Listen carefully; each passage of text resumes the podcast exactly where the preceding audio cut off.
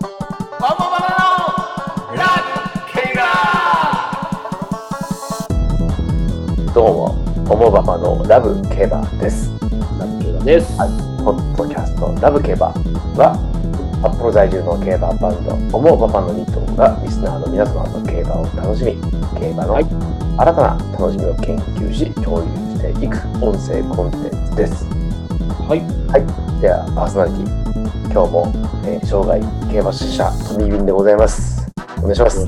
あせー私、トモババのボーカルギター、競馬に青春を捧げたボバチャキコンドルパサでございます。。はいいあ。ありがとうございます。お願いします。はい。いやー、先週も。下手ですね、我々ね。下手くそですね。 下手くそですよなね。んか最近、その藤掛くんがすごいね。なんか、岩田の息子の親父とうん、いざこざってからすごい活躍しだしてるんで。 なんかすごい、なんかこんなこともあるんだなってぐらい。うん、ねえ。うん、初めて G1 出たばっかのね、ジョッキーがもう初重賞勝つっていう流れがもうすごいシンデレラストーリーっぽくてね、そうですね。う嬉しいですね、日本人ジョッキーがこう活躍するっていうのは。うん、うん確かにね。で、藤掛君もなんかね、インタビュー慣れしてなくてね、すごい、つまりつまりのね、うジんョ、正直インタビューとかちょっと面白かったですよね。初々しいというか。 はい。うん、それでもう宝塚ですよ。そうですね。今日はね、うんうん、今日は、まあ、128回目ということなんですけども、すごい、まず、この、オモババ式三連単と言われるね、はい、オモババが使って、現在、マイナスしているこの買い方を、 とりあえ結ず局、つまりしかぶち当ててないからね。はい。あの、今日で一応節目ということで。そうですね、はい。はい。ちょっと見直しの時期です。そうですね。はい。はい。やっていきます。そして、えっと、持ち馬の情報もね、ちょっとそうですね、ちょっと進捗だったんえで、はい。ご紹介できればということです。ね。で、まあ、時間のね、許す限り、フリートークもその後ちょっとしてはい。終わりたいなと思います。はい。お願いします。それではお願いします。宝塚、今年はどうですか、関君さん。そうですね、まあ、ちょっとね、頭数も13頭と寂しい感じだったんですけど、ちょっとね、出走馬のレベル差がすごいかなっていうところかな。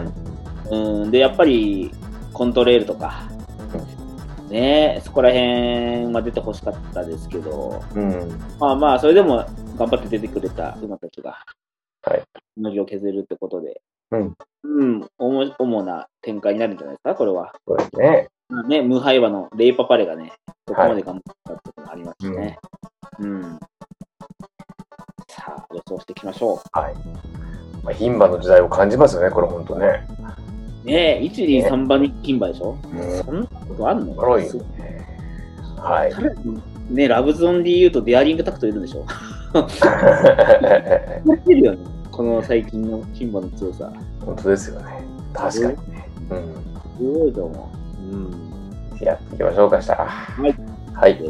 オモババ式3連単ということでね、う。ラスト、ゲイ。ラストでいきましょう、今日は。はい。えー、っと、3連単をマルチ点狙います。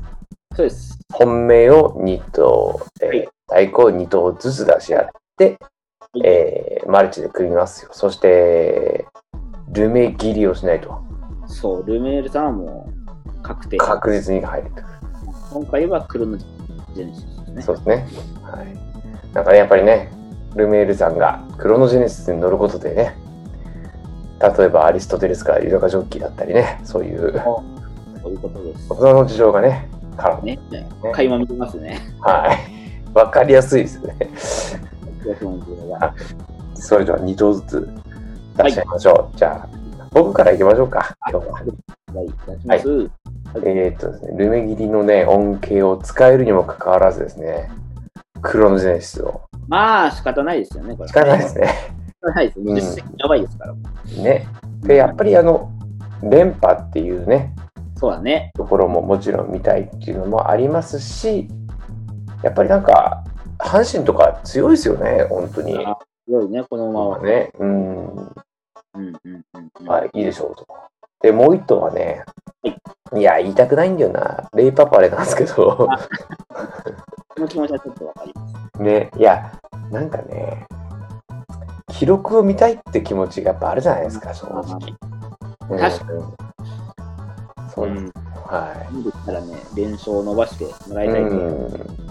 そうなんですよね。どこまで通用するのかっていうのも、そうだ正ね。直みたいなのもありますし、うんはい。まあ、ただシンプルにね、父ディープのうん。アッシュ黒船ですからね、なんか、あの面白い、なんていうんですか、その組み合わせの中で、ね、どこまでの距離、ね、いけちゃうのっていうね、とこありますよね。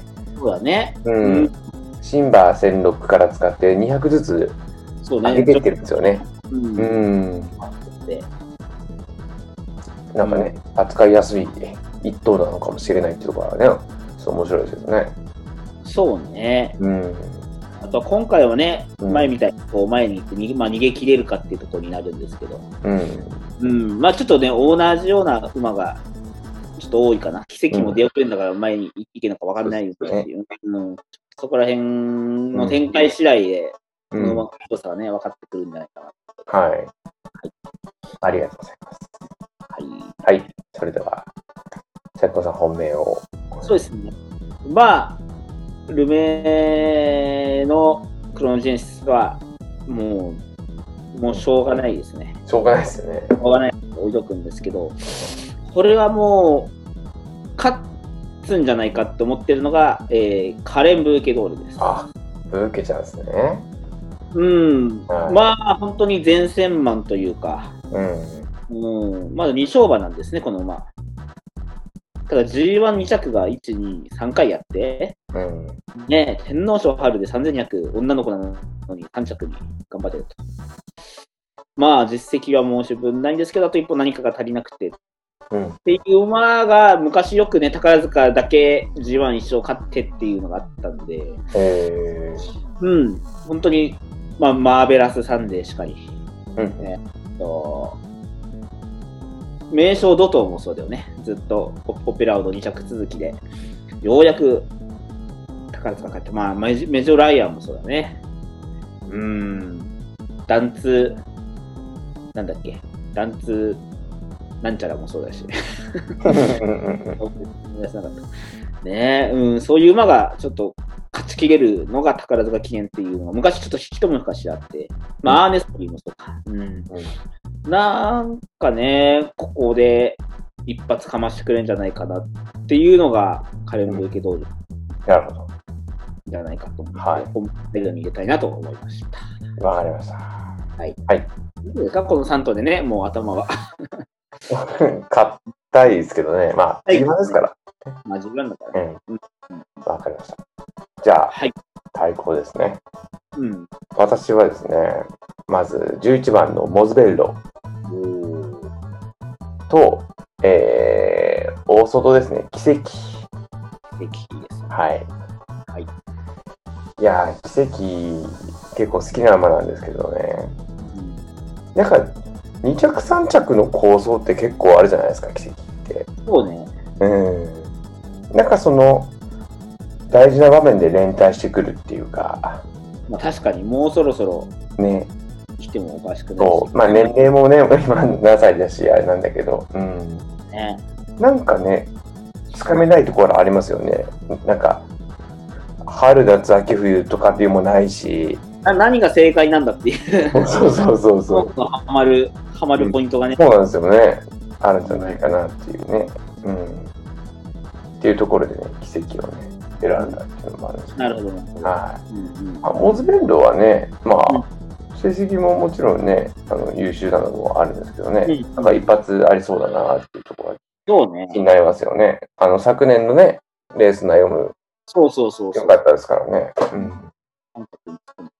はい。うん、で、またゾエジョッキーとの相性がいいんですよね。そうなんですよね。ね、1211だから。うん。うん、本当なんかそういう手綱が合うんでしょうね、こういうのね。うん、楽しみだな。うん。で、なんなんだっけ、台風がね、確か近づいてたっけうんうん。ここがあんまり良くなさそうなんですよね、確かね。去年もね、宝塚って、ちょっと去年もねやや思うぐらいでしたよね、きっとね。こういう時期だから、うんあれだけど、まあ、それはもうズベックの時はもう、どんとこいですよね。うん。待ってましたってところで。うん。いいんじゃないどうでしょうか。はい。か、了解です。はい私はですね、まあ、奇跡かぶりました。はい。うん。なので、もう一頭あげたいんですけど、うんもう一頭が、えー、9番、はい。アリストテレス。来ました。うん。まあ、そんなにね、人気薄ではないんですけど、うん。まあ、豊かジョッキーよりか、まあ、ルメールがね、クロノジェネシス行っちゃったんでっていうところで、うん。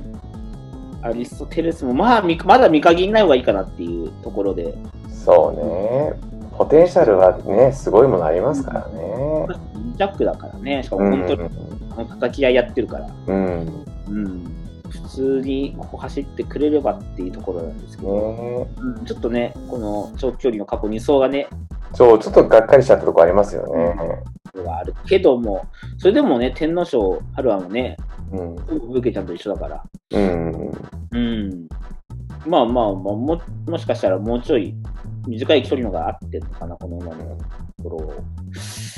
で、アリストテレスは抑えたいなってところですね。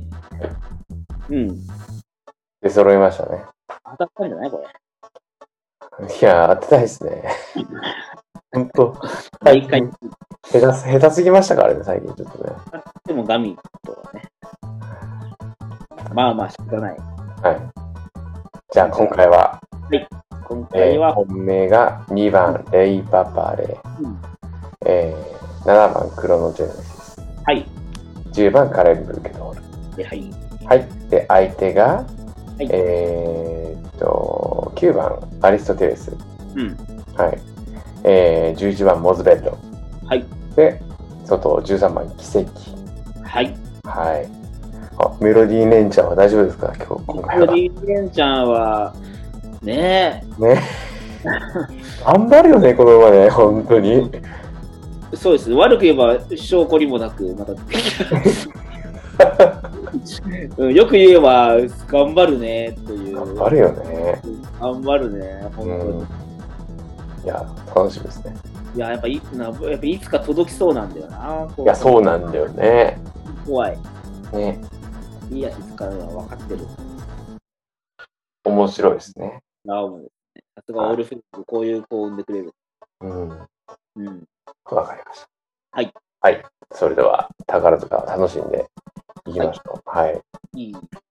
そして、えー、持ち馬のね、そうですね。はいと。こですね。うん。まず、ビアルクス君なんですけど、ええっ、と、放牧中ですが、ちょっとね、今、皮膚炎になってるみたいで、ー、皮膚炎。皮膚炎。はい。えっ、と、ちょっとね、今パカパカファームってとこにいて、うん。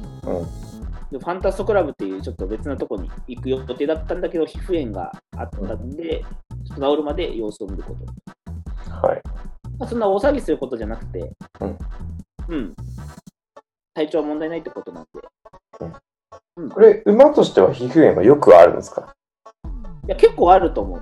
うん。汗もいっぱいみたいな。まあ、ちょっと皮膚炎のどういう内容かはちょっとまだ出てない。皮膚炎ああ、のなるほど。はいはただ大げさなこと言ってないから、いはい。うん。もとかそういうのに近いので、大事に、大事を取ってるみたいな感覚なるほだと思いますね。うんこれがなんかもっと、なんちゅうのかな、うーんと馬の病院行かなきゃいけないレベルとか、うん。ちょっと心配だし、うん。うんまあ、どういう治療してるかわかんないけどね、その注射して、その中の抗生物質とかまで、あんまり良くないの入ってるやつ打っちゃうと、その後のね、体調とか、この夏乗り越えられるかってなるけど、こうん。うん。のところこのコメントだけだと様子を見ることにしました。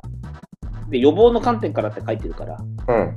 うん、特にまだ、そなるほの人じゃないかなっていうところで、ビアルックス君、放牧中、はい。 放牧中で可愛い画像もなぜか今回ついてる。で、さっき見たけど、可愛かった。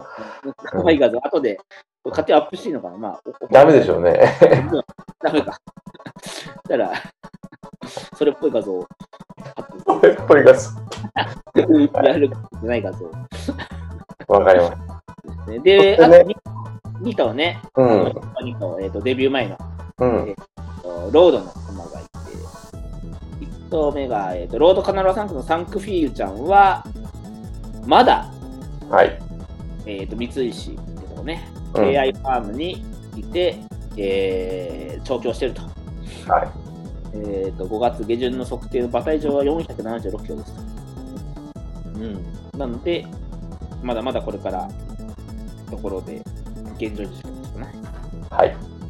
人気なし。で、ライトストリームちゃんっていうね、もう言ったの牝馬、えーとお父さんビクトア・アルピサなんですが、えー、と6月下旬、もしくは7月上旬に立東の坂口、友安厩舎へ入厩の可能性がございますというね。はい。可能性で、うん、可能性ね。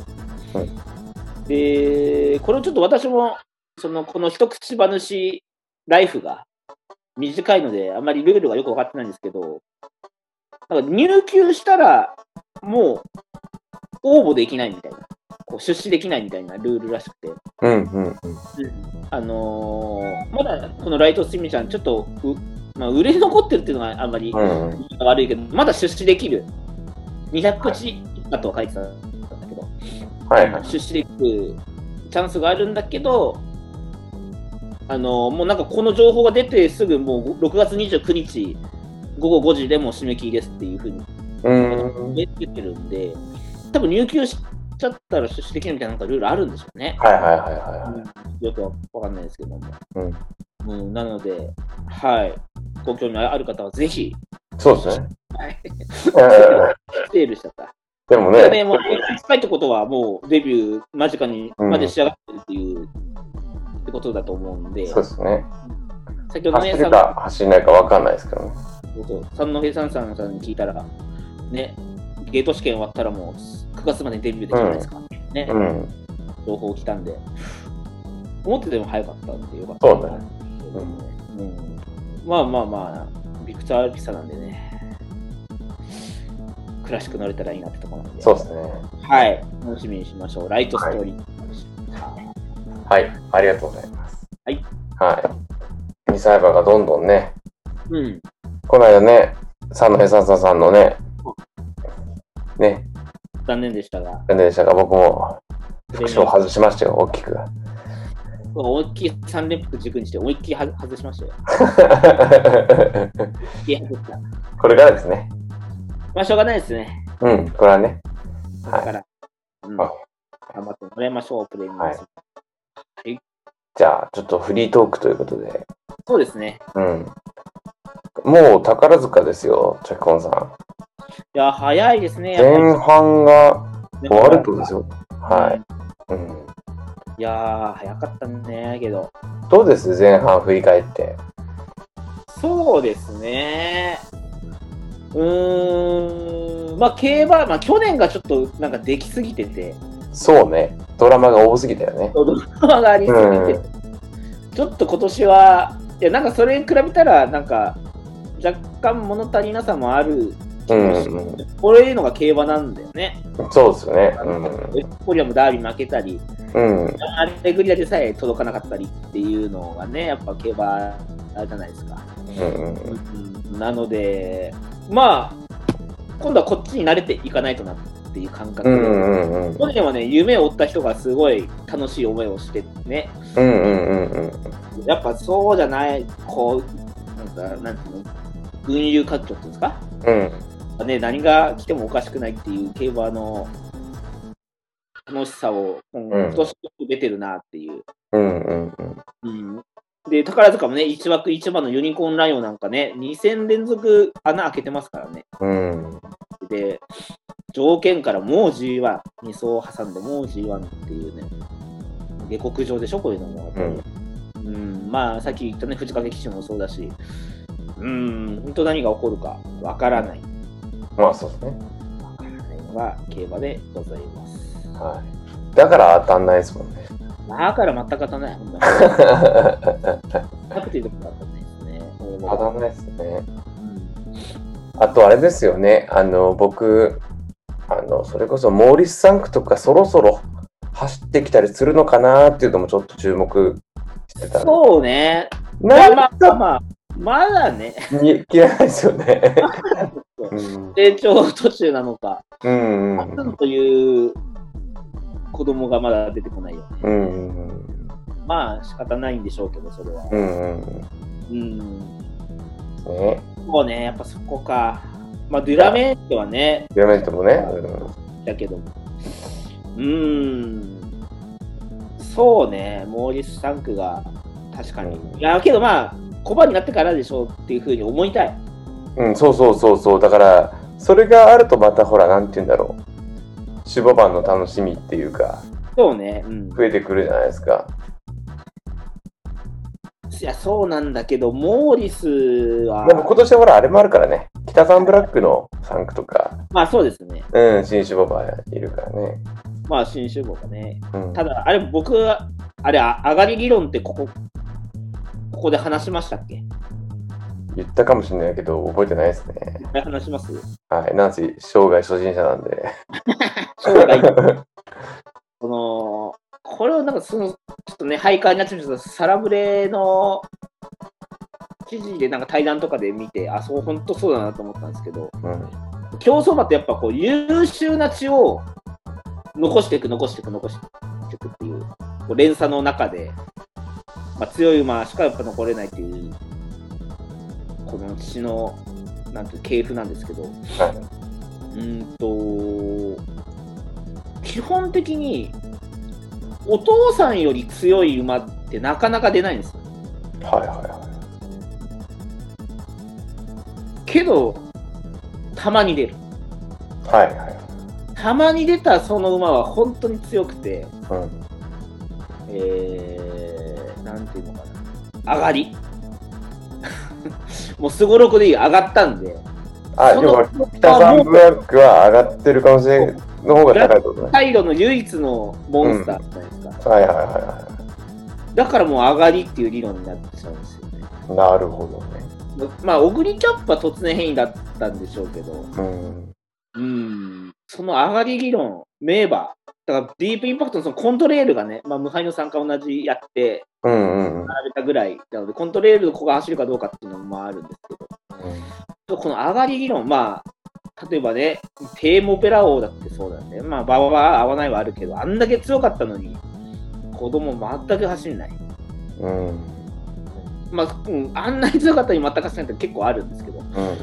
これって結構上がり理論あるで、このね、血がこう、なんていうのかな、受け継がれてきて、もう最高潮に達して、また戻っての繰り返し、うんうんうん。どこまでも強い馬を出し続けるっていうのがなかなか難しい。うんうんけど、その、まあ、良血であったり、うん。ね、結果がいい馬しか残ってないんだけど、うんうんうん。自分の親を超えるっていう、この一山越えがなかなか難しいんですよ。なるほどね。で、突然変化に化け物に強くなったらもう上がり。うん。うん。っていうに捉えたら、モーリスはもう上がったんじゃないかなと。 上がりました。デュラメントはデュラメンテは金亀だから、上がってはいないのか。上がってはいないね。うん。まあ、金亀はまたね、で、これも面白いんですけど、金亀また特殊ですもんね。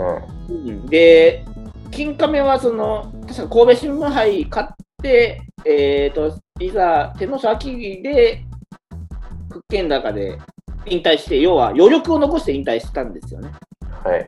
競争能力を。って言った時に、やっぱ守護馬として、はもうちょっといい子を出せてる伸びしろがあったり、まあ、早く、えっと、守護馬入りしたから、い。うんうん。ね、早く、まあ、後継守護馬をいっぱい出せるチャンスがあるっていうところで、まあ、もうね、あの、亡くなってしまったんで、うん。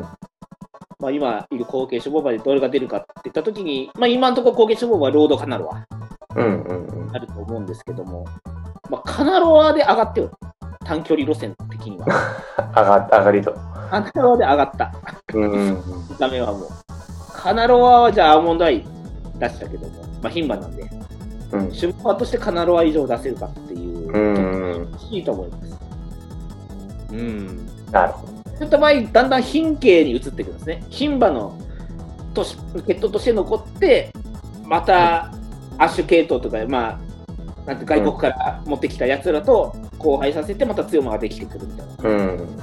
流れになってくるんで、日本のまあ同一の国の、まあ、日本だけで言うと、そういう上がり理論は結構理にかなってるなっていうふうになるほどね。思います。何の根拠もないけど、うん。うん。でしょうね。何の根拠もないけど、うん。っていう観点で見ると、やっぱ、えっ、と、本当に北さんブラック、モーリス、まあ、今年レビューのロゴタイプもそうかな、上がったんじゃないかなっていう、上がってる可能性があるってことですね。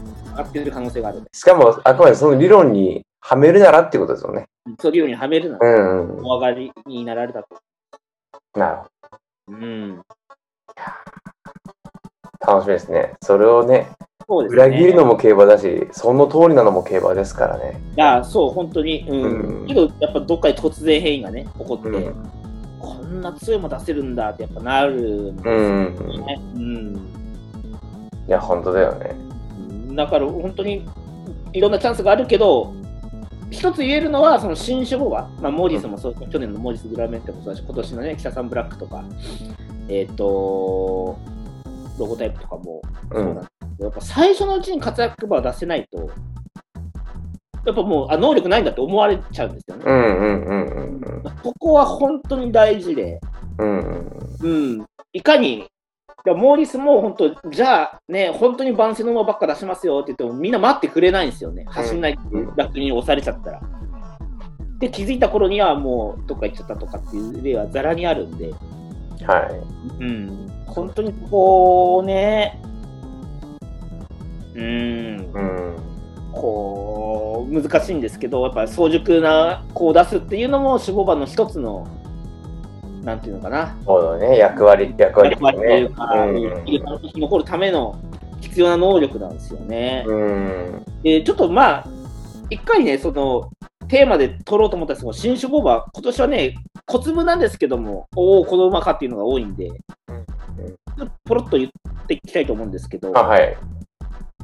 年デビューのね新種ボーバー、うん。えーとダービーバーワンオンリーまあ、どうものりさんの初ダービーかな、これ。ね、ワンアンドリーね。えっ、と、あ、2投目か。えっ、と、あと、北サンブラックね。ディーマジェスティもそうだ。ディープサンク。で、イスラボニータ。イスラボニータ。里のアラジ。うん。 大体もうディープサンクだね、あとね。結局な。ああと、あとコパのリッキーですね。ああ。 G1 勝ちまくった。コパのリッキー。あとは、そう、ほんとね、未完の大器と言われたね、シルバーステートっていうディープサンク。うん。めっちゃ評判いいらしいんですよね。うん。それはシュボバとして。しばらくしてなんか子供のその体型とかああ。がはいいっていう。でい。登録もね、登録が115頭もいるんで、うーん。 1頭、2頭ね、大物出る可能性もありますよね。うん。あと、外国からはドレフォンっていうね、うん。メーカーから来た馬なのかな。多分ダート主戦場になると思うんですけど、なるほど。ストームキャット系の馬が出てきてますね。あと、同行タイプ、ビッグアーサーっていう、まだ爆心音の系譜が続いてますよ。ビッグアーサー。短距離ですかね、したらね。短距離で、うん、しかも110トンも登録してるうん。からさ、まだ爆心王の子供がデビューしだすって、もうすごいことだと思いますよ、これあすごいですね。ただね、貧血でも残ってますワクチンは。神経は、あれ、それこそ北さんブラックが母父なんで、あ、そうですよね。うん、すごい。ただね、桜爆心王でも上がっちゃってるんですよ。あ、そ、そ、そ、 そもそもがね。この系統はもう豊王からの爆心王で上がっちゃってるから、爆心王以上多分出ない。うん。やっぱ理論的に言うとね。うん。ビッグアーサーには頑張ってもらいたい。っていうところ、あ、あとね、ラニーですね。ラニー。うんラニー君っていうね、足毛のダート馬だったんですけど、結構海外遠征とかして人気のあったラニー。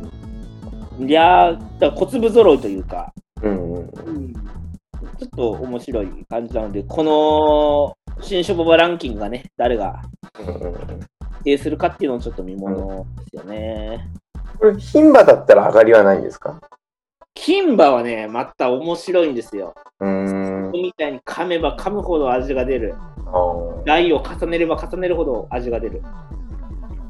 それで言ったら、例えば、ほら、あの、クロノジェネシスだったら、ほら、バゴもちゃんと、こう、なんていうんですか、成績あった馬じゃないですか。はいはいはいはい。で、まあまあ、ちょっと国はね、あれですけど、その、で、クロノジェネシスが出ましたと。はい。じゃあもうあとあれですよね。だもう本当にもう代表3区なんだよ、バゴン。そうですよね。で、うんサンデーの 3×4 とかもつけちゃうってことですもんね。つけれるね。うん、つけれるね。だから、クロノジェネシスの子供すげえ楽しみっすよね。あ本当にそう。うん。ただ、クロノジェネシスに関しては、その、なんちゅうのかな。あまり、こう、走り切りすぎると、うん。繁殖牝馬、そこまで、やっうぱ、んここ出して、強いも出せないパターンが多いんですよね。えー、うん、G1 も何個も勝つような馬から、また G1 何個も勝つような馬ってね、ほぼ出てないんじゃないかな。今までえー、じゃあ、アーモンドアイの子供は走るとは限らない。こうけど今までね、こうウォッカの子供とか、うん、うダイん。バーサーの子供とか、僕らね、今今だとあれか、ブエナビスタの子供とかもう出てるけど、うんうん。うん、だからエアグループぐらいじゃない、すごいの。エアグループはすごいよね。前にね、あの、これでやりましたけどね。あ、そうそうそうそううーん。もう外国で言うとアーバンシーっていう馬が、うん凱旋門も勝つんだけど、もう子供も G1 勝ちまくって、ガリレオとか出して、もううん世界中、一応ね、こうんうんうん。う、もうやってる、なんちゅうのかな、もう、化け物牝馬がいるんですけど。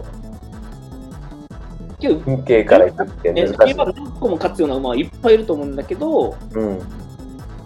まあ、そこもあじゃあ上がり黄色になっちゃうのかわかんないですけど、なかなか母ちゃん超えというか、そうか。うーん、それこそね、あの、今ほら、出入れてないけど、マリア・ライト、ほらう、んうん、サムエル・サンザさんのさ、高速レースくんね、オーズ・グレツ君のさうん、出てればいい成績あったかもしれなんなかいも本ん当ねだ。から、いいね、こう F4 でのライバルになったんじゃないかなってね。ね、思うよシンプルにうーん、まあ、いつね、ちょっと復帰するかはまだ。ね。ねまた、怪我も競馬ですからね、本当に。ね、足元やっぱ上、けどね今走ってる馬ってみんな丈夫な馬がやっぱ成績残すのはね、うんっ。ていうなくて、エフフォリアもやっぱ丈夫だなと思うし、うんうん。うん、ロスクレスクもやっぱ勲章一つね、G1 の勲章一つ先でも取っていやー、そうですよね。うん。もらいたいなっていうのがあるんですけど、そうっすね。いやーけど、本当、ちょっとのね、うなん、か、入れ違いじゃないけど、石踏んだだけでとかさ、いやなー、んか本当だよね。ミスとかでも、すぐ馬は怪我とか病気になって、ねこの間もちょっとね、か悲しすぎたというかね、こう見てて、レース中にさ、ああー、あれかな、ねあの、楽は、えっ、と、北村、うんえっ、と、だから、ユニコーンステークスだ、ニコンセックス、うん。えーピンカメちゃんだ、ピンカメくん。うん、そうだ、金亀くん、馬券の本命してたんですよ、僕。結構、結構やっぱり見てて、おわってなりますよね、ああいう。うん、いやー、けどもう本当にご冥福を祈るしかないっていうか、いや、頑張っ本当ですよ。てね。うん。いかに危険な状態かってことまですあ、よ。本当にね、だから紙一重でうん、い真剣勝負をしてるのかっていうのが分かる。や、本当ですよね。うん。だって、サウジのレース勝ってんだよ。うん。サウジダービーっていう。もう外国馬なぎ倒してるんだから、相当能力高かったと思うんだよね。うん、いや、本当に今、無事にね、こう、宝塚記念もね、無事に走って、そうですね。なんかね、もらって、無事にみんな次のね、人生いければいいんですけど。そうですね。うん。わかりました。はい、というじゃあ、ことで、こんなところで今日はは。い、終わりにしましょうか。はいそうですね。ちょっと、これから話し合いますけど、うん。思わば式ワイドにするか、思わば式副賞、思わば式短所などなど、ちょっといろいろ。考えておりますので、なんか、うん。要望あれば、もう LINE でも、Twitter、LINE でいいか、Twitter でもくれれば、もうビスケットさんは LINE くれれば一発で。はいそうですね。はい。よ ろしく。はい。はい。じゃあ今日は終わりましょうか。はい。宝塚記念楽しんでいきましょう。さようなら。はい、さようなら。はい。